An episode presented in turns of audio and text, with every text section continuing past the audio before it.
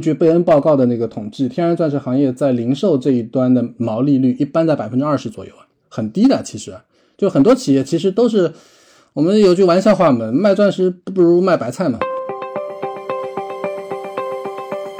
从美国市场来讲的话，它就是疫情期间它不能举办很多婚礼啊，到复苏之后呢，就是大家就开始结婚了嘛，所以现在估计还有二百五十万对要要结婚的，所以各种各样因素促成了这种需求的一下子拉上来了。二零一七年之前，培育钻的零售价格大概是天然钻的百分之八十五到百分之九十。最近这四五年来呢，价格跌得非常厉害。美国市场来讲的话，大约是在百分之十五到百分之二十五之间。那你能不能够接受一个钻石，今天花一万买的，明天花八千就能买到？就是说，你今天花一万买的没问题，明天花八千买没问题，但是你依然觉得这个品牌是一个值得信赖的一个好品牌，那我就觉得我这笔钱我花的值。那这个对于培育钻来说是个非常大的一个考验。那您看到中国的消费者对待钻石，比如说钻石对他们的意义，跟国外的消费者有很大的不一样吗？嗯，这个有点敏感，但是我愿意说。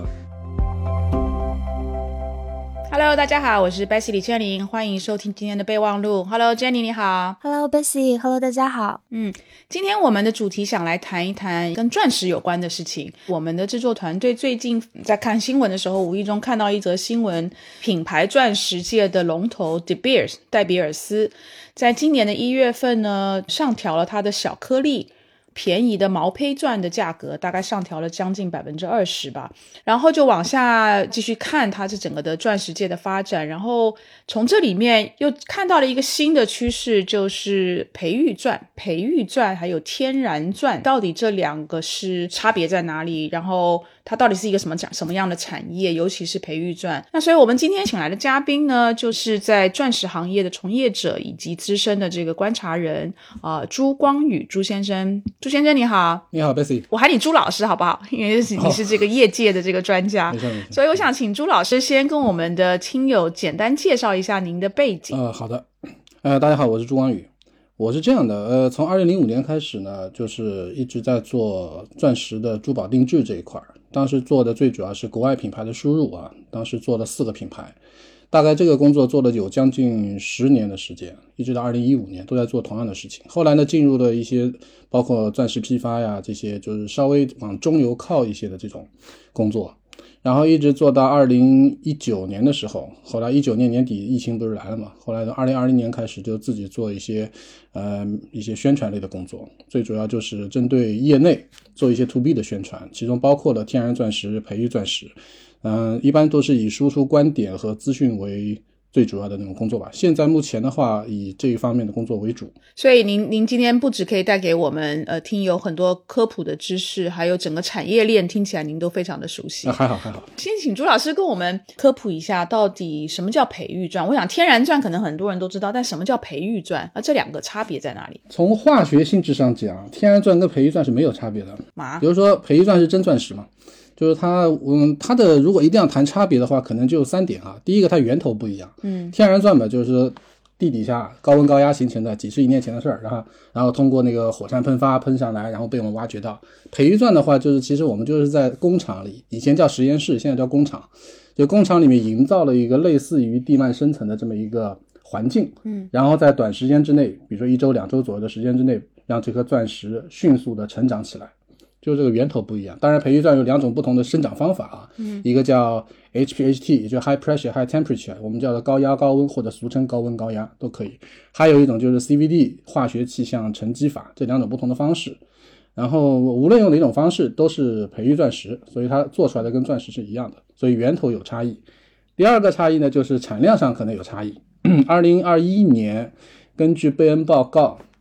全球的那个宝石级的天然钻石的产量是一点一六亿克拉毛坯啊，嗯，然后那个培育钻石的话呢，二零二一的数据还没出来，二零二零年是六百万到七百万克拉，二零二一的话估摸的应该上千万克拉级别了，也是毛坯。所以说未来的话呢，就是从预期上来讲呢，天然钻石未来的十年左右应该是维持在。一个亿到一点三九亿克拉之间，也就超不过二零一九年的水平。但是培育钻石它的量呢会不断的增长，呃，具体能增长到多少，我们现在还不知道。这是第二个产量的区别。嗯，第三个的话就是零售的意义上的区别，这个其实稍微有一点主观性，但是现在从宣传的整个大环境来看的话，应该说天然钻石都是以稀缺性为主来进行宣传的。嗯，所以说零售层面上认可天然钻都是认可它的稀缺性为主，我们只能这么说。所以说很多消费者是出于一种纪念的一种特殊的意义来购买天然钻。那培育钻的话呢，它本身因为它的工业产品嘛，就大范围来看的话啊，不具备稀缺性的。当然，一些大颗粒的一些特别高净度的，当然也是比较稀缺的啊。但是零售层面上呢，就对它的理解就是说一种月季性消费，就是说我喜欢钻石，比如说我喜欢钻石类产品，我就买一个培育钻，也是未尝不可。也就是给消费者一种更多的一种选择嘛。那所以培育钻其实是真钻，只不过它把这个钻石形成的过程体加速了。对对对，它绝对是真钻石，这个这个肯定是真钻石。哦，它就是把相当于把整个过程压缩在一到两周时间之内完成了。那所以天然钻，因为我们看到一些新闻的报道，就是可能这个稀缺性会越来越严重，对吧？因为全球的好像有几个呃钻石矿已经有一个是已经关掉了、收掉了啊，另外一个好像最近也有一些问题。所以天然钻可能这个稀缺性会越来越严重。嗯，这个事儿要分开看。我们说从理论上讲啊，地幔的深处大概六百公里以下吧，我们说其实天然钻是比较多的，就是说从这个大资源的这个本身来考虑。但是它少的是什么？它稀缺的什么？稀缺的是宝石级的天然钻。比如说在俄罗斯那边有一个两千六百万克拉还是多少的一个超大型的一个一个钻矿，但是那个钻矿里面也就。就大部分都是工业用的钻，就特别小的，或者是净度非常低的，颜色非常差的，就挖出来跟石头没什么区别的。像这种钻石，基本上你放到零售层面就没人要，所以它不存在稀缺性。嗯，但是如果宝石级的话，就确实是具有稀缺性的。至于产量下降那个呢，刚才您说的那个，应该就是二零二零年年底关闭那个澳洲的那个阿盖尔那个钻矿嘛。嗯，这个钻矿一年的产量大概是一千万到一千两百万克拉左右，对吧？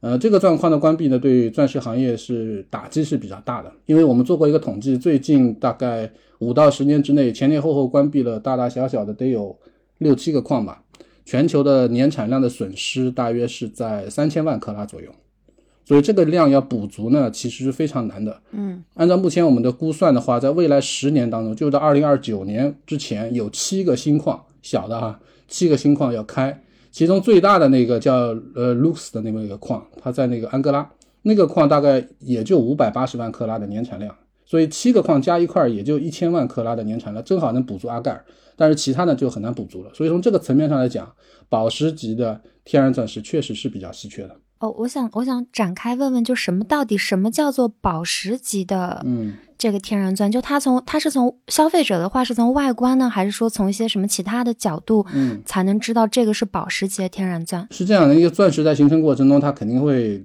掺杂性一些不同的元素嘛，对吧？比如说含氮的，那就变成黄，颜色就发黄了；如果含硼的，就发蓝了。这些所谓宝石级的，我们对它定义就是它的颜色跟净度达到一定级别的，嗯，这种钻石才叫宝石级，就是它含那个杂质的量少到一定级别的这种钻石。宝石级的，你一看就能够，就哪怕用肉眼看都能看到它一种很明显的透光性。当然，你要经过测试，它是钻石，不是别的材料哈。它的这种透，那种很明显透光性。像这种钻石经过切割打磨之后形成的钻石，就是现在我们在商店、在商场那些地方能够看见的这种特别透的、特别亮的、颜色特别白的，或者是特别纯的这种粉色，或者是蓝色、黄色等等这种彩钻。那所以培育钻。既然培育钻其实也算是钻石，那培育钻是没有办法培育出宝石级的钻石吗？当然是可以的呀。嗯，我刚才说那个一年六百万到七百万克拉的产量嘛，就是二零二零年，那就全是宝石级的培育钻石的产量。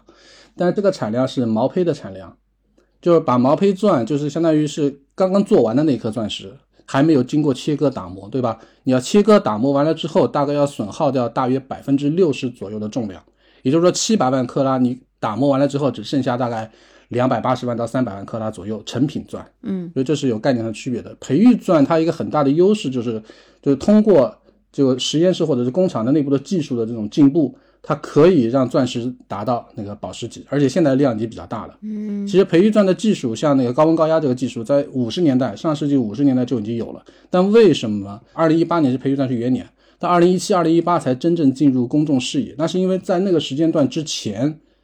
我们的技术并没有足以让它就大批量的达到宝石级别，只是在二零一七、二零一八的时候，全球的技术发生了突飞猛进的变化，所以培育钻石可以做到宝石级别，这才进入了消费者的视野。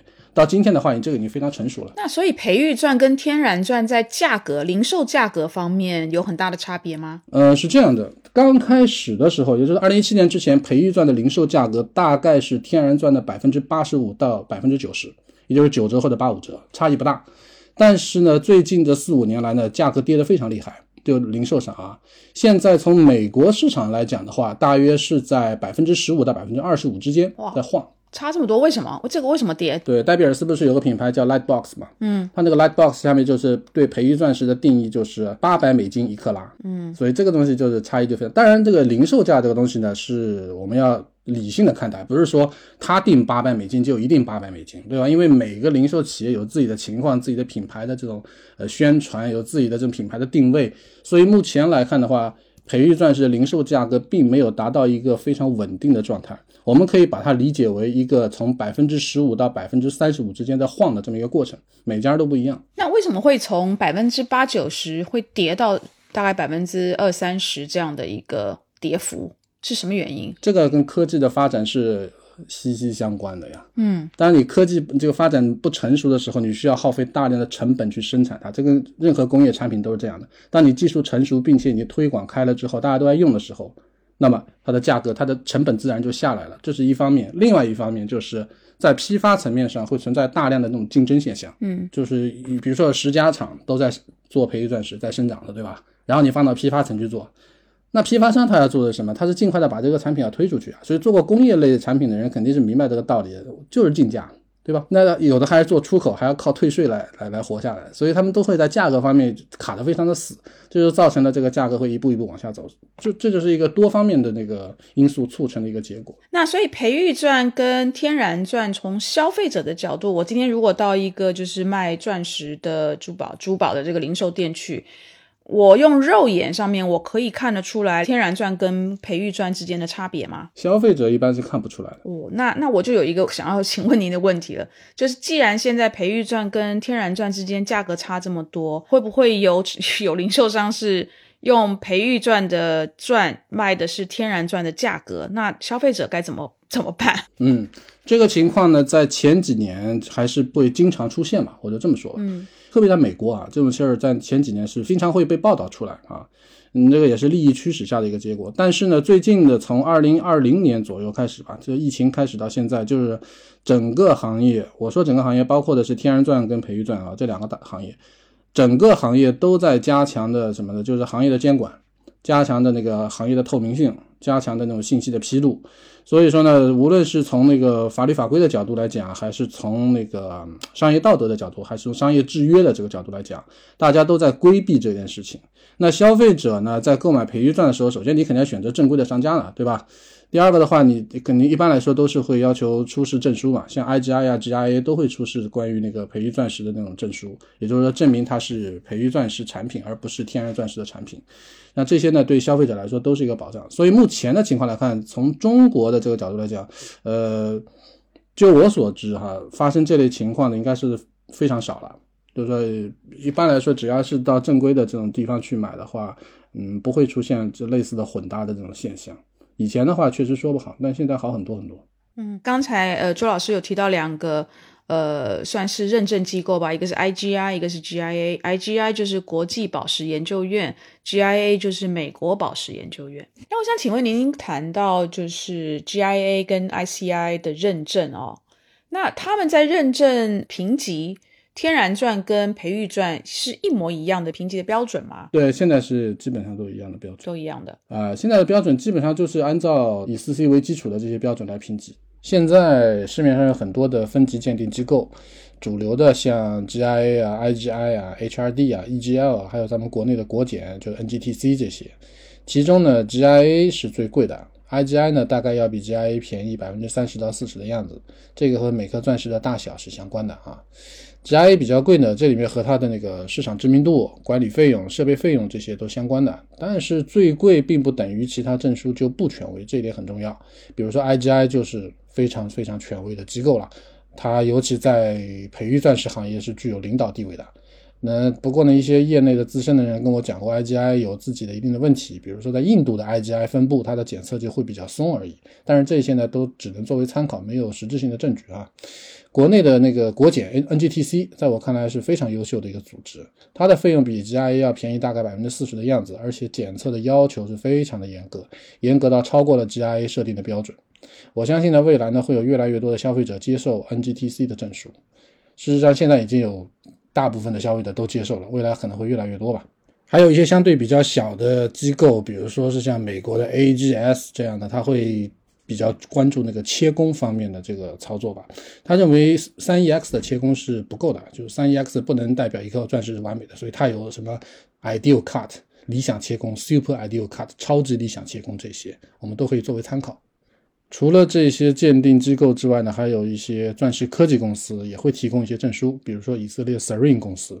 Serene 呢，其实业内都知道啊，它就是属于就是上面说的这一些大部分的鉴定机构的背后的技术方。然后 Serene 公司应该说是在技术这一块，钻石技术这一块呢，算是世界绝对的领先的地位的。所以他们有一个自己的证书叫光性能证书 （Light Performance）。这个光性能证书呢，应该算是一种对于四 C 的补充。而不是要取代四 C 啊，不像市面上传的一样哈，光性能证书要取代四 C，不是这样的。光性能证书它通过自己的一种呃综合的一种非常专业的检测手段呢，能够以直观的方式告诉消费者什么样的钻石更加闪，因为一颗钻石闪不闪，在零售层面是具有非常重要的意义的，甚至是一种购买的标准。对于消费者来说呢，就是不要盲目的去相信某一个名字的意义啊，而是要真正的去。嗯，亲眼的去看一颗钻石它究竟闪不闪，然后再根据这个证书进行一定的参考，这个是比较重要的。尤其是在购买彩钻的时候，不能盲目的相信证书。就是你们刚刚前面聊到这个钻石价格的问题，我有一个一直以来很好奇的事儿，就是，嗯，我觉得钻石好像它不像黄金，因为黄金它是期货嘛，然后我们很多人他们买黄金首饰，有的时候是出于一种保值的一个需求。那钻石它的价格。是由哪些因素决定的呢？或者说，钻石它是不是其实和常规的这种金属呀，或者说跟其他的商品不一样？它是不是一个所谓这种价值决定价格，还是说它是市场决定价格的一件事儿呢？这个问题非常复杂，咱们可以这么理一下。首先，从它材质本身来讲，我们把它当做一种材料来看的话，一颗钻石它的价值的高低，它的判断是因素是非常非常多的。我们通常知道四 C 嘛，对吧？颜色、净度、大小、切工，对吧？但是这个四 C 是非常基础的东西。我们真的在判断一颗钻石价值的时候，有大概我数过，大概是一百七十三种不同的元素可以影响一颗钻石的价值。所以说，在这个行业里面，为什么就是说钻石一直没有成为大宗商品？其中一个原因就是因为它的价值判断非常的就是虚无缥缈的感觉，就是不是很稳定的。我们不知道拿到一颗钻石它究竟应该值多少钱。所以这个问题呢，在国际上也在不断的解决当中。包括美国会有一个叫 Diamond Standard 这家公司，他们在把不同的钻石做成一个钻石币 Diamond Coin，把这个钻石币定价在五千美金，然后作为一个流通商品这样的卖。但是这种努力都是一些我们叫就是就比较小的一些一些作为。但是从本质上来讲，这个产品本身呢，就是说它没有一个标准化的价值啊，所以说没有标准化的价值的判断呢，就导致它没有一个标准化的价格的定位。Rapaport 这些已经做得非常好了，他已经把这个价格已经定在一个以交易为基础的这么一个一个做一个价格表能做出来，作为一个参考，但它也仅仅是一种参考而已。这是第一点。第二点，如果我们谈到一个商品的价格，它一定是在目前这个现代社会来讲，它一定是由下游零售市场来带动的。比如说最近涨价这么厉害，为什么？因为需求大了，对吧？供不应求，所以价格就上涨。那么，二零一一年到二零一九年之间是属于供大于求的，那钻石的价格就在跌啊。但是这个跌也是要那个 分不同的那个品级的嘛。比如说你大颗粒的净度很好的，然后那个颜色很好的这种钻石，它就是在涨；那那些普通级的钻石就要跌。但是最近呢，过了疫情之后呢，大家对小颗粒的钻石的需求又上去了，所以小颗粒的钻石呢开反而开始涨价了。就那些品级不是特别高的钻石，特别是在美国就开始涨价，涨得很厉害。大概根据印度那边反馈的话，一个星期就能涨个百分之一到百分之二的样子，这个就有点夸张了，是吧？但是这是都是由市场来决定，所以说价格和价值之间是有关系，但是很大程度上是由供需那个供需关系、供需平衡来影响的。所以说，现在行业里面讲究最多的呢，不是说我们要强调这个钻石的价值到底有多高，而是我们要保持整条供应链上的供求要平衡，这个是最关键的。那朱老师，我想请问，呃，那最近就是疫情之后，这个钻石的需求量增加的原因是什么？疫情复苏的话，我们讲不同的市场有不同的特点。从最大的市场的美国市场来讲，它有很多的因素，一个是它有经济刺激的因素，它有这个经济刺激政策嘛，那个政府那边的。还有一个呢，就是他们就大量的人被憋在家里的旅行消费就下来了嘛。那么这些钱花在哪儿呢？很多人就会选择一些奢侈品，那么钻石就属于奢侈品当中的其中一类。或者我们说的更加精确一点，叫非必需品嘛，它就属于非必需品当中一类，它作为消费，对吧？还有一个就是，呃，从美国市场来讲的话，它就是以前就在疫情期间，它不能举办很多婚礼，很多这种婚期都被就相当于都被延后了嘛。到复苏之后呢，就是就是大家就开始结婚了嘛，所以现在估计还有二百五十万对要 要结婚的，所以各种各样因素促成了这种需求的一下子拉上来了。中国市场的恢复的时间比较早。在二零二零年三月份左右就已经基本上都恢复了，然后中国市场一直发展的是非常好的啊，这就最近的话，新年的这个需求呢跟去年也基本上持平，还可以。但是中国市场的竞争会比较激烈一些，国内的品牌、国际品牌之间就是还是有一种博弈的过程，这个就比较细，咱们就不说了。但整体来说的话，还是因为疫情期间有钱花不出去，所以导致的疫情之后大家开始。不停的花钱，有这么一个通俗的讲，就这么一个过程。刚刚朱老师提到一个二零一一年这个点嘛，二零一一年到二零一九年之间，全球钻石天然钻是一个供过于求的状态。然后我记得我之前看到一个，也是一个新闻，就最近的，他当时是说那个国际钻石交易平台，他们当时有个数据是说，这个二零二二年一月全球的一个成品钻石价格指数是大涨，然后是创下了自二零一一年十二月以来的一个最大单月的涨幅记录。路，我当时就在想说，这个二零一一年是一个什么，在钻石行业是个什么重要的时间点嘛？所以为什么就是基本上他们都会提到说，这一一年可能是从一一年开始说钻石开始有一个这么一个价格的波动呢？因为零八到零九有全球金融危机啊，对吧？嗯。然后金融危机之后，零九到一一年这两年之间，由于中国市场的带动，一下子就钻石价格上涨，然后对吧？一下子就上去，产量也都上去了。但是从一一年以后，出现一个很大的问题。就是中游，就印以印度为主的中游，他们的利润受到了很大的影响，因为毛坯钻价格太高了。所以你想，印度的工厂要从银行贷款，然后去买了那个毛坯钻，然后再切成成品钻卖掉，拿这个钱去还银行贷款，对吧？如果说它当中的利润不够的话，那他卖掉这个成品钻之后，他赚的钱是不足以还贷款的，对吧？连人工都付不起。在这种情况下，会出现一个什么情况呢？就是提高下游的价格，对吧？嗯。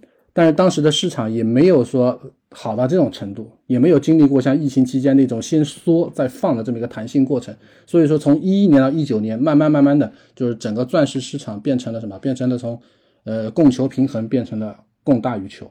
当中还有一个非常重要的元素是在一一年到一九年之间，整个钻石行业都没有一个我们叫通用性营销 （generic marketing）。什么叫通用性营销？就是像以前戴比尔斯做的钻石恒久远这个概念，就是一个通用性营销。但戴比尔斯已经放弃了这个通用性营销，因为它没有垄断地位，所以整个行业在那个那个九年当中，其实是一个空缺期。就空缺期本身也是影响下游市场发展的一个很重要的一个原因。营销嘛，你没有营销，大家就买的人越来越少，质疑的人越来越多。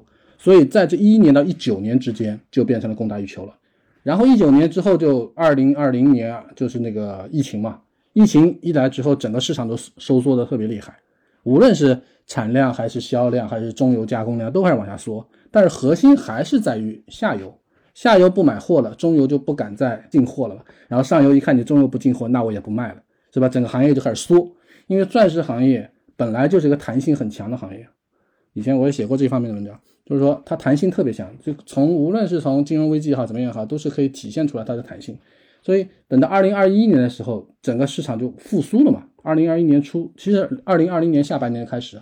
市场就复苏了，下游开始很饥渴的去买钻石，全球都是一样哈，很饥渴的要这个钻石珠宝，所以就引发了中游这边的疯狂的开始向上游要毛坯钻，因为它卖的好，它所以它大量的进，因为这个产业链的概念不是像我们今天啊，我卖我卖一颗，我仓库里就一颗，那不行的，我卖一颗，我仓库里得一点五颗啊，对吧？我一下子都卖掉卖完了，那我没货了，那客户就不会再找我了，这是很简单的概念嘛，对吧？所以说中游开始不停的跟上游要货，导致什么呢？导致上游把自己以前的库存都卖完了。就是我们刚才讲过，二零二一年就是去年一整年的钻石产量是一点一六亿克拉，但是钻石的这个毛坯啊，我说的毛坯，毛坯的产量是一点一六亿克拉，但是毛坯的销量有一点三七亿克拉，也就中间有两千多万克拉的差差值。那这两千多万克拉哪来呢？就是它的原原来的库存嘛。就经过二零二一年之后，它的库存都卖完了，上游公司这个矿子 De Beers 也好，Arosa 也好，它的它的 库存都卖完了，所以一下子这个是就被抽空了这种感觉。所以接下来几年该怎么发展就不知道。正是因为下游影响了中游，中游影响了上游，才导致整个价格在从下游开始带动，不断的往上涨。确实是从二零一一年开始，就目前看来是最大的一个涨幅。那您刚刚讲这个很有意思啊，这个连锁反应就是从下游，就是零售端消费者的这种需求或是不需求，然后影响中游，中游再影响这个上游。所以，嗯，年年轻的世代。对于比如说 ESG 这种方面的呃诉求，环保啊，或者是说廉价劳工啊等等的，是不是给到培育钻石一个蛮好的供给天然钻石的一个一个机会？因为其实很多的钻矿在开采的过程当中其实是颇颇受争议的，所以培育钻是不是可以有这样的一个很好的机会来去供给大部分的天然钻的这个钻矿在开采的过程可能有一些 ESG 的疑虑？那培育钻本身可能比较少有这方面的问题，你觉得这个会是一个机会吗？ESG 你指的是那个可持续发展里面的 environmental social governance 对吧？对对对对，就是呃对环境友好，对社会友好，然后公司内部治理比较好，对吧？这三个标准型的东西。嗯，ESG 的话呢，这个首先一个概念啊，ESG 是针对企业的，不是针对行业的。当一个行业里面有大量的企业或者大部分企业都遵从 ESG 来来执行的话，我们才叫这个行业在沿着 ESG 可持续发展的方向来发展，这是一个概念。但是 ESG 它不是就可持续发展这个事儿吧？它不是只针对呃培育钻石的，天然钻石本身也在大量的做那个可持续发展工作。有很多例子，比如说，当然了，天然钻你说地上会开个洞，就确实很大的一个洞，对吧？但是你随后也要把它填补起来。你像那个阿盖尔矿，二零二零年年末要关了嘛？像力拓集团，就他们的东家，得花五点三六亿还是五点三七亿美金把它给修复环境，持续五年，对吧？就这个东西，其实很多信息以前消费层是不知道的呀，但是业内都是知道。但是有的东西他不讲，不讲的话，就大家都会对天然钻会有一种这种就是很不好的印象，这也是没有办法，这业内的工作没有做到位，我们只能这么说。但事实上，ESG 这个事情，呃，在联合国提出的应该是，如果没记错的话，应该是十七项标准，戴比尔斯是符合了十六项。是业内最高的，那你怎么说？那那天然钻到底是呃可持续还是不可持续的？这个事儿你就很难去用一两句话把它讲清楚，对吧？我们只能说，无论天然钻还是培育钻，都是在可持续发展的道路上不断前进。然后你问那个培育钻会不会以这个作作为一个攻击手段来来来攻击天然钻，对吧？呃。会的，肯定会的，因为培育钻给人最大的印象就是我不用在地上挖洞，所以我很环保，对吧？是这个概念吧？所以他肯定会用那个 ESG，但首先环保不是 ESG 的全部，对吧？其次你要判断是不是可持续发展，你需要大量的数据。我举个例子，培育钻石的公司，你能否证明你的能源是清洁能源？这个很重要。培育钻的公司，你在社会公益方面，你你有多少的投入？这也很重要，都属于可持续发展的那个那个整个标准当中。的审核当中，所以这个东西我们是要综合的、理性的去看待，不能单说一个，因为我没有在地上开洞，所以我就比你天然钻要环保，我不能这么去讲。天然钻肯定有它不环保、不人性的地方，但是培育钻也是需要提供更多的数据，要更加透明化的去披露一些东西，让大众能够去信服它。因为现在年轻人很厉害的，我举个特别有点极端这个例子，但是这个例子很有代表性，就今天晚上我孩子回家的时候。我孩子上小学六年级，他就问我，他说他班一个同学对化学特别感兴趣的，问他培育钻石是不是环保的东西，他问我该怎么回答，因为他知道我是做这方面工作的。后来我给他解释了半个小时，就是说像六年级的小孩都能问出这样的问题，你觉得像一个比如十七八岁的，就是大学毕业的这些二十多岁大学毕业的孩子，他能不问吗？他一定会通过各种渠道去了解，对吧？这个时候你这个行业你披露了多少的信息，你的透明化到底有多深，就多么透明，去决定了。就是消费者，特别是新一代消费者，怎么去理解你这个行业？当然，现在对于天然钻石行业会有很多的这种诟病，天然钻石行业问题多了去了，我们就说，对吧？你就诟病它是应该的，它虽然它以前不好好做的。但是现在我们可以看到，像 NDC 啊这种这种组织，Natural Diamond Council 嘛，就这种组织在不断的在做些信息披露工作，它的目的就是为了让大家知道这个行业究竟在发生些什么，如果我不告诉你，你是不会知道联合国的十七项戴比尔斯满足了十六项，你也不会知道当年在某个地方，他为了迁徙五百头大象，他还专门开了一条公路，对吧？这种东西你都不会知道，但是慢慢的大家都会知道。培育钻也是同样的状况，要慢慢让大家知道。比如 Diamond Foundry，他就会说我自己用百分之一百的光伏发电，那光伏电，他原来用水电，后来在西班牙。建了一个新厂，八个亿美金吧，应该是，他用都是光伏电。那这种信息的披露，那大让大家对培育钻行业非常有信心。哇，你清洁能源，对吧？你是非常的环保，而且你对员工也非常的好，你有自己的那个呃反种族歧视的这种政策等等等等，所有这些信息都是必备的。在我们判断一个行业或者一个企业是否在可持续发展之前，我们必须要了解很多的信息，而不是单纯的靠一个。名字就判断它。嗯，那请问一下，那个戴比尔斯那联合国十七项里面唯一没有符合的是哪一项？我忘了。可以问吗？我的印象中，它是有一项它没有，它不是没有符合，是它的管理当中它没有涉及到这一类。就是联合国不是说我十七项你必须全符合才叫可持续发展，不是这样的。就是联合国的定义是是这个可持续发展有这么十七项内容，包含那么多那么多内容，每家企业根据自己的情况，呃，就是在申请。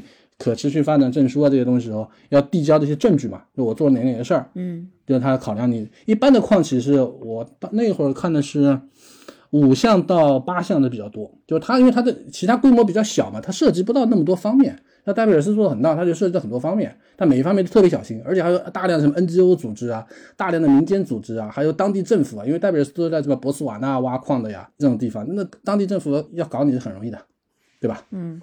但人家都是建合资公司的，政府占股百分之五十，这他要制约你，真的是不是那么难的事儿，对吧？所以他要很小心的去运营这些东西。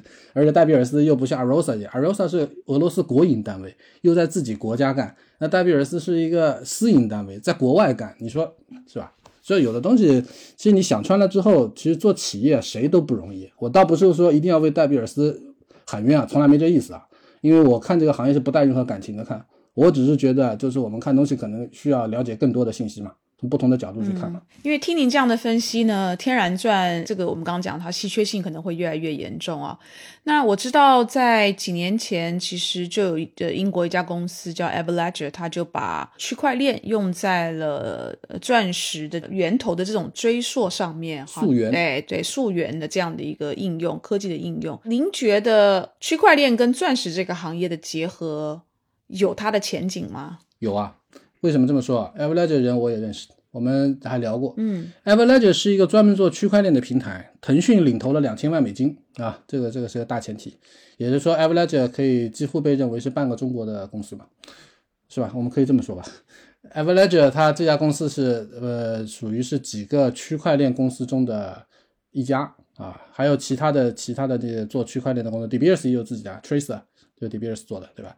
区块链只是一个工具，它只是一个服务于钻石溯源这个系统当中的一个工具。也就是说，我们各种各样的数据可以通过区块链，呃，通过技术手段放到区块链上去，是吧？来保证这个溯源的真实性啊，等等，对吧？所以，钻石溯源本身是一个非常就是值得推广，并且在我看来是对可持续发展两个行业都一样啊，天然培育都一样，对两个行业的发展。可持续发展是起到关键作用的一个东西，所以目前我也是比较推崇这个。为什么这么说？因为在未来，就是我们可以基本上可以判定啊，在未来，年轻的消费者非常希望能够知道自己买的这个东西它是哪儿产的，经过了谁的手，对吧？然后是怎么被切出来的，怎么被镶上去的，他很喜欢知道各种各样的细节信息。而以区块链为那个技术基础的这个钻石溯源的这个技术，正好能够。让大家理解从矿山到指尖，或者从工厂到指尖的整个过程。所以，在我个人看来，这个和钻石行业的结合是，呃，很有前景的一件事情。嗯，国内有任何的品牌钻石有开始用区块链的这个技术吗？国内目前用区块链与否，我不是特别清楚啊。但是用那个什么，用钻石溯源的还是有的。一些大品牌，我们这周是周怎么服务这些是吧？你知道，应该是属于自己开发的吧？就是钻石溯源，因为钻石溯源这个其实是一种意识上的东西，不是说我一定要靠什么特别的技术去做。其实你只要是能够保证它的真实性和那个可追溯性，其实就是关键。当然，今后我们会加入各种各样的技术，比如 Serene 它有 Diamond Journey 啊，Diamond Journey 现在国内也在慢慢的、慢慢的普及开去。Diamond Journey 就是给你提供一张电子证书，你可以看见整个钻石的整个过程。像这个东西将来会做得越来越好，呃，目前来说还在一个初级阶段吧。那我想再来接着问朱老师关于产业链的事情啊，呃，在天然钻这个产业里面，大部分的比较头部的珠宝的品牌呢，可能都有自己合作的矿区或是自己的矿区，所以它的进入门槛其实可能是稍微高一点点的。但培育钻它它整个的产业链的布局是什么？它就不需要矿区了嘛？所以它是不是代表它的进入门槛比较低呢？也不能这么说，就不管是天然钻还是培育钻，它都是分为上游、中游跟下游的，对吧？上游是生产，中游是加工，下游是零售，对吧？然后上游、中游之间，中游、下游之间还有批发这道过程。所以说，那个，嗯，天然钻的话，目前是上游是寡头嘛，七家企业为主，对吧？中游是印度为主在切割，然后下游是几个大的集团占了百分之二十左右，像那个。呃，路威明轩啊，他们这个并购了个 Tiffany 嘛，然后利丰下面卡地亚这些，国内周大福、周大生、周生生这些都是一些很好的牌子，所以在一些巨头的领导之下，一些很多的小品牌大家一起就是在做下游市场。但培育钻的话呢，上游首先它上游是我是个人把它分为中国和中国以外地区，为什么呢？因为刚才我们不是说过培育钻两种技术嘛，一个高温高压，一个 CVD，对吧？高温高压是中国为主的呀。中国的高温高压钻石占全球的高温高压钻石的那个产量百分之九十五啊所以中国是绝对的，就是王者地位嘛。从高温高压钻石这个角度来讲哈，CVD 的话呢，基本上我可以这么说，除了中国以外，其他的国家基本上都是以 CVD 为主的。所以 CVD 跟高温高压之间，他们的那个产量的比多少呢？大约是一比一。所以在上游其实竞争是非常激烈的嘛。嗯，就是中国跟其他国家互相之间是一个。很强的竞竞争过程，包括 CVD 他们自己几个国家之间也是在竞争的，所以上游不是那么简单的。中游的话还是以印度为主，切了大概全球百分之九十五的量，印度，其他那些大颗粒可能放到像比利时、以色列去切。但下游的话呢，作为零售商的，因为这个市场刚刚做起来，所以说有很多这种新的、这些小的这些品牌在试图把培育钻石推向。消费者对吧？现在全球的那个培育钻消费的市场的百分之八十在美国，百分之十左右呢在中国，还有百分之十呢是在其他国家。但是其他国家发展的也非常的快，就是比如说像那个英国啊，像意大利啊，就发展的非常的快。嗯，这也是不容忽视的。将来这个比例会不会变呢？我们也不知道。但是关键是这个市场本身是刚刚起步的一个过程，就像一个小孩刚生出来一样，我们很难去定义他说将来会怎么样。对吧？所以说，在这个刚起来的市场当中，有很多小品牌互相之间在打，所以很多小品牌都在期望着有巨头企业能够介入。那等了半天呢，只有 De Beers 做了一个 Lightbox，算是个巨头，还有那个 Diamond Foundry 做了个 Variety 这么个牌子。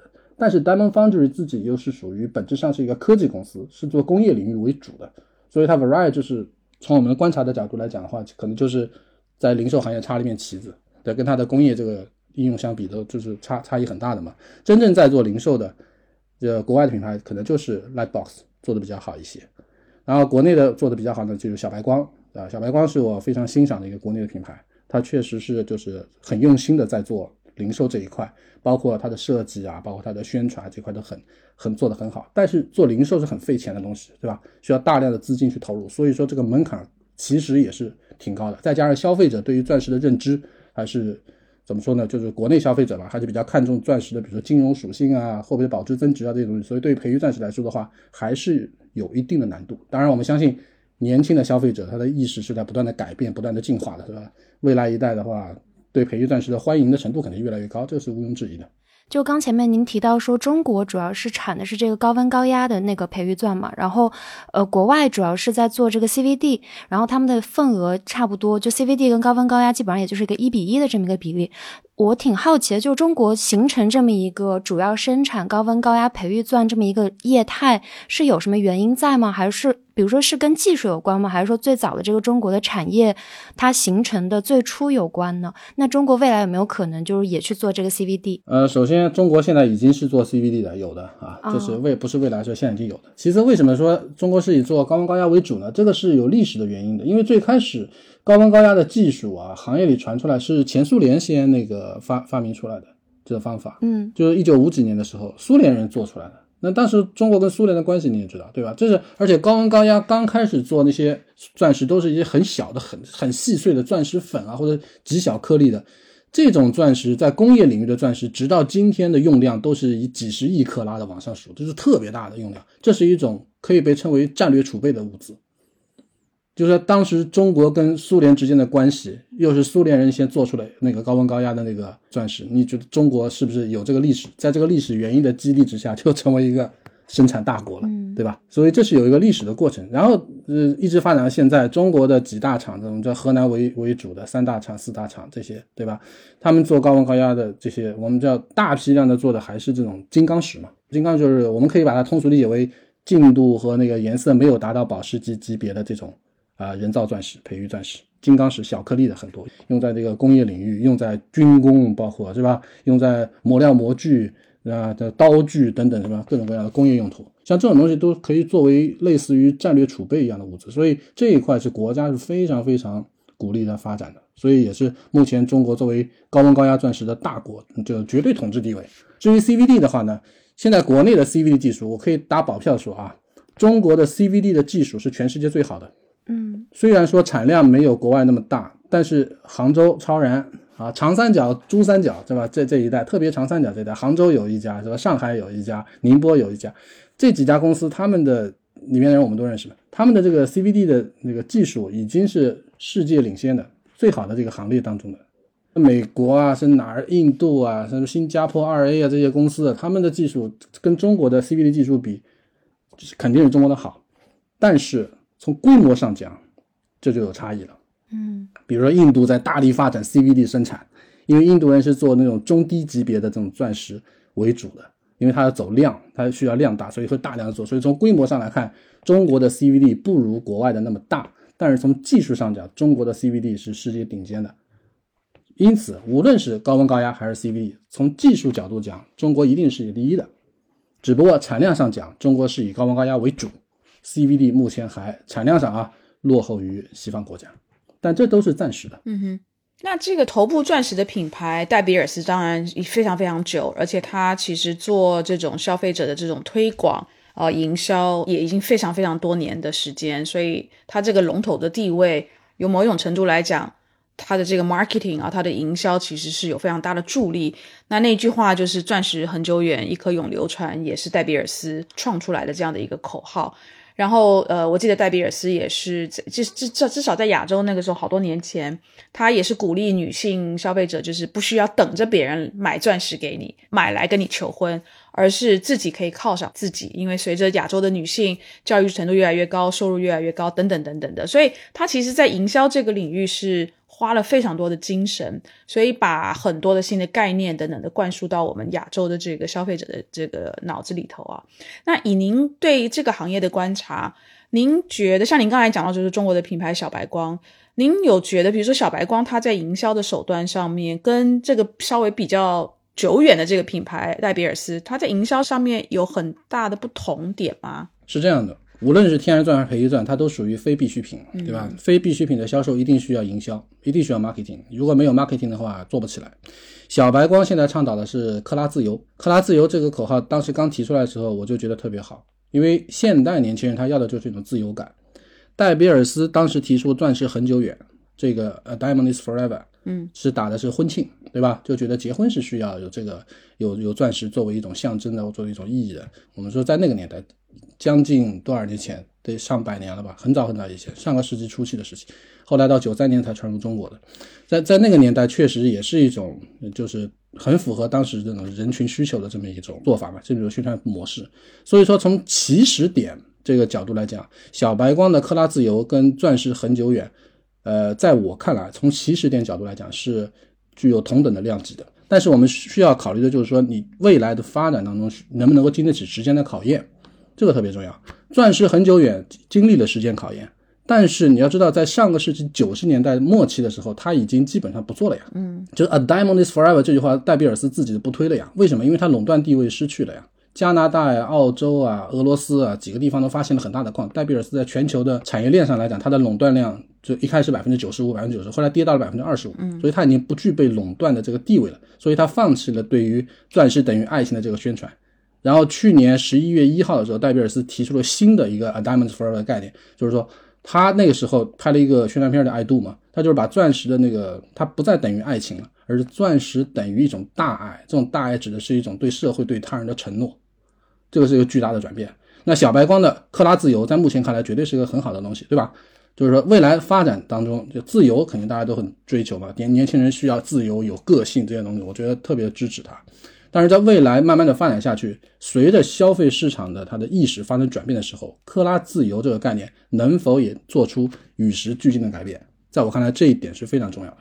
如果说整个团队或者说整个行业，它在零售上的意识能够随着整个消费者的意识的转变而发生转变的话，那这个行业就是非常成功了。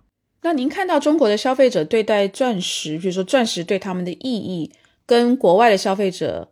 有很大的不一样吗？还是说中国的消费者其实现在在经历的阶段，可能也是国外的消费者可能好多年前也在经历的阶段？嗯，这个有点敏感，但是我愿意说啊，呃，是这样的，从我们几个朋友也好，几个业内人也好，互相之间讨论的结果来看呢，就欧美的消费者呢，他们接触钻石的时间比较早，对吧？所以经过时间长时间的洗礼之后，他们现在对于钻石的这个嗯观点其实是相对比较理性和开放的。就是说白了，你不管是天然钻还是培育钻，只要是钻石啊，我喜欢我就会去买，我并不在乎这些东西，无非就是预算的差异嘛，对吧？所以现在他们才有花同样的钱买更大的钻这种说法，这是欧美消费者的特性。那么中国的消费者呢，接触钻石的时间其实是比较晚的啊，在九三年之前应该算是没有怎么接触过。呃，当时我看到戴比尔斯还是谁的一份报告说，九三年当时进中国市场是非常冒险，因为当时找不到任何批发商。当然，这个这个说法可能有点夸张啊，但是有一定能反映一定的时代的现实吧。也就是说，九三年之后，中国人才慢慢的去接触到钻石这个产品，慢慢的大家去理解它，把它跟这样那样的情感挂钩，对吧？所以这个时间比较短，再加上中国社会有自己的特点，所以说造成了中国消费者比较看重钻石的金融属性，就我们经常在说保值增值的问题。对吧？买一颗钻石保不保值，增不增值？嗯，这个其实是非常微妙的，因为消费者是处于整条供应链的末端的，从最上游到中游的所有的这些利润都需要消费者来买单的嘛，这是很正常的一个商业现象。当你买到这个钻石，你想把它再卖掉，或者以转售的方式怎么样把它处理掉，想要赚钱，那这个难度是比较高的，而且普通消费者是不太就不太可能找到一个很好的出货渠道的，所以这种金融属性。又根根深蒂固的在消费者脑子里，所以就造成了有一部分人认为啊，钻石就是不值钱的东西。我一万块钱买，为什么我卖的话只能卖三千？那你在末端呀，你卖给谁，对吧？这是一个非常敏感的话题。所以说，发展到现在，就是相信钻石增值保值的人有相当一部分，他宁愿相信什么呢？我今天花这个钱买这颗钻，我明天或者明年这颗钻它不会掉价，就零售上不会掉价，我就把它视作增值保值，是吧？这是一个。这是这一个一个变相的增值保值的概念，那这是天然钻所所具备的个东西。那么培育钻有没有存在这个事情呢？就这这对于培育钻来说就是一个挑战，对吧？假如说对于钻石的金融属性那么敏感的话，那你能不能够接受一个钻石今天花一万买的，明天花八千就能买到？你能不能接受这个事实？这个非常非常重要。所以这个东西就是取决于这个零售的这个公司，它如何维护自己的品牌定位，如何。就是合理的扩张自己的附加值，我这合理扩张，因为任何公司都需要有附加值啊，不然就白做了。那这个是非常重要的，就是说你今天花一万买的没问题，明天花八千买没问题，但是你依然觉得这个品牌是一个值得信赖的一个好品牌，那我就觉得我这笔钱我花的值。从消费者的角度来讲，是不是这道理？否则我就会觉得我亏钱。那这个对于培育钻来说是个非常大的一个考验，考验一个就是大量的就是。零售企业，你们能否在这个市场中立足的这么一个一个关键点吧？在我看来，哎，我我有好几个问题想问。我先问一个，我刚刚你说到这个营销嘛，就是那个戴比尔斯他们做过的成功的营销，包括这个小白光，他们提出一个克拉自由的概念。其实我有一个很好奇的问题，想问一下你们你们两位的一个想法。就国内有一个钻戒品牌，然后他们当时打出了一个营销的概念，是说。一个人一生只能够做这一枚，而且你要去，呃，你要去买这个钻石的话，是要拿身份证去订购的，就相当于说，保证你说你这一辈子只能订这么一个戒指嘛。我觉得这个概念怎么说呢？就是它确实是有一些所谓的这种嗯特别性，或者说它还是挺抓人眼球的。但是其实这个另外一方面也给它带来很多争议，所以我不知道你们两位从营销角度来看的话，像他们这么一个品牌定位或者说营销定位，你们是怎么看待的呢？你说的是 DR 嘛，对吧？对，其实这也不用隐晦，大家都知道，对吧？DR 嘛，DR 钻石是这样的，就是呃，它的口号叫“男士一生仅能定制一枚”，对吧？嗯，男士一生仅能定制一枚，对，这是它的原话。然后传着传着变成了一个人一辈子只能买一颗，对吧？这是一个 这是很大的区别。男士呃一生仅能定制一枚，这这个这个定位是非常精准的呀，在我看来。就是说，虽然说钻石等于爱情这件事情，在我看来已经进入了一种长尾效应，就是怀疑它的人越来越多，怎么怎么样。但是 DR 的这个这个定位，之前也有两三个媒体采访过我这个事情，让我讲讲 DR 事情。我说，我首先要肯定的，它的定位非常的精准，他没说你一辈子只能买一颗，这这是为女方定制的一枚钻石，表达你对她的忠贞不渝或怎么样。这个定位是非常精准，而且还给自己留下了一些活口。所以 DR 的这个这个营销定位，在我看来是一种创举，而且在就是业内在讨论这些，包括我们自己的群啊或怎么样，我们在业内的讨论这个事情上，都对 DR 的这个定位，对它的营销的这个方式表示了肯定。虽然它毛利率高，虽然它营销费用高，但是那又怎么样？从我们业内角度来讲，一个做品牌的人，一个做品牌的公司，如果不能精准定位自己的产品或者定精准定位品牌，那你还做什么零售呢？对不对？你说批发就可以的，拼价格呀。所以 DR 无论别人对他有多么大的这种就是质疑也好，对他的这种嗯就是甚至是否定也好，嘲笑他也好，但是你看看 DR 的财报你就知道了，这个财报网上都能搜得到的。DR 的财报是业内表现最突出的其中一个，因为它定位精准，这就是在零售市场上能够获胜的法宝。刚才除了呃朱老师讲的这个定位精准啊，还有我觉得可能也有一点点类似呃这个饥饿行销或者是稀缺行销的这样的一种手法吧，就是让你感觉这个东西是它非常非常的特别，而且定制定制就代表它是量身定做，说它是非常独特的，那独特就表表示就只有这么一个，没有别的。所以那种就是稀缺、饥饿营销的这个手法吧，我觉得其实用的也挺也挺聪明的，就是看后继啦，后继怎么样？反正这句话我觉得是说给女人听的。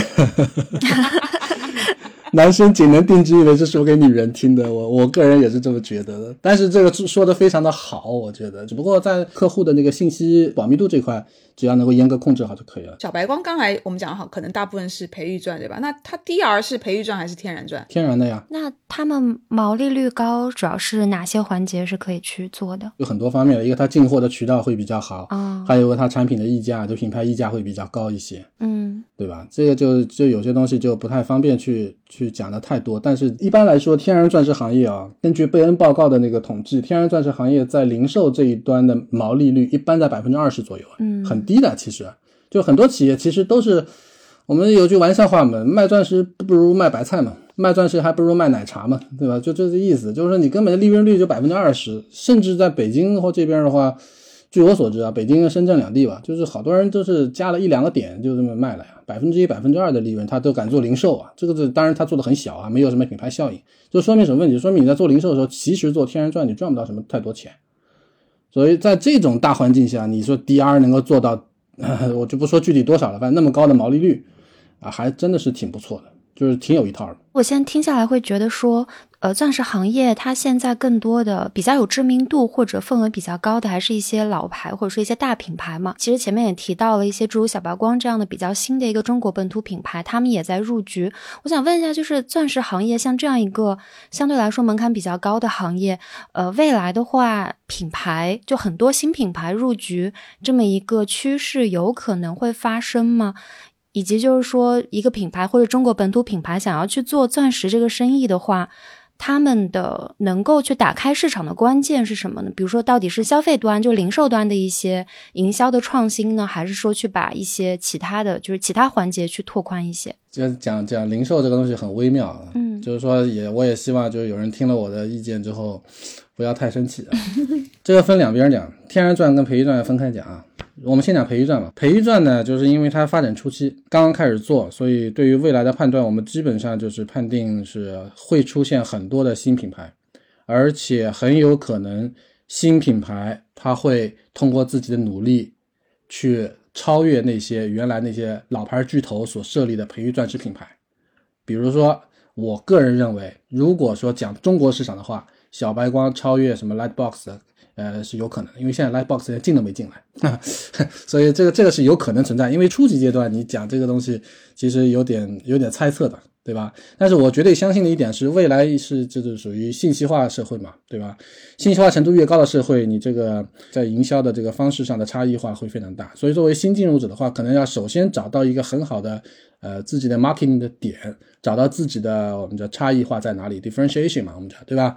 你找到和现有品牌的差异化呢，基本上你在进入这个培育钻石这个市场的，呃，从目前的利润率，包括它的增长态势来看呢，应该问题不大。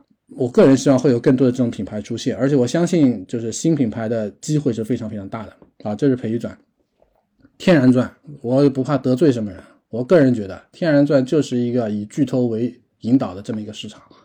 这其实很正常，为什么啊？因为这个是靠文化积淀的，就是说你这个文化沉淀到底到底有多久啊？新品牌你进入的时候，你其实门槛是很高的，就是说你你要打破就是以前那些巨头跟老牌那些品牌在消费者心目当中留下的这个地位的话，你要站到它的上面的话，我觉得首先你要经得起时间的考验，这不是靠钱，不是单纯靠钱能够做到的，这是要靠你整个系统的运营才能做到，而。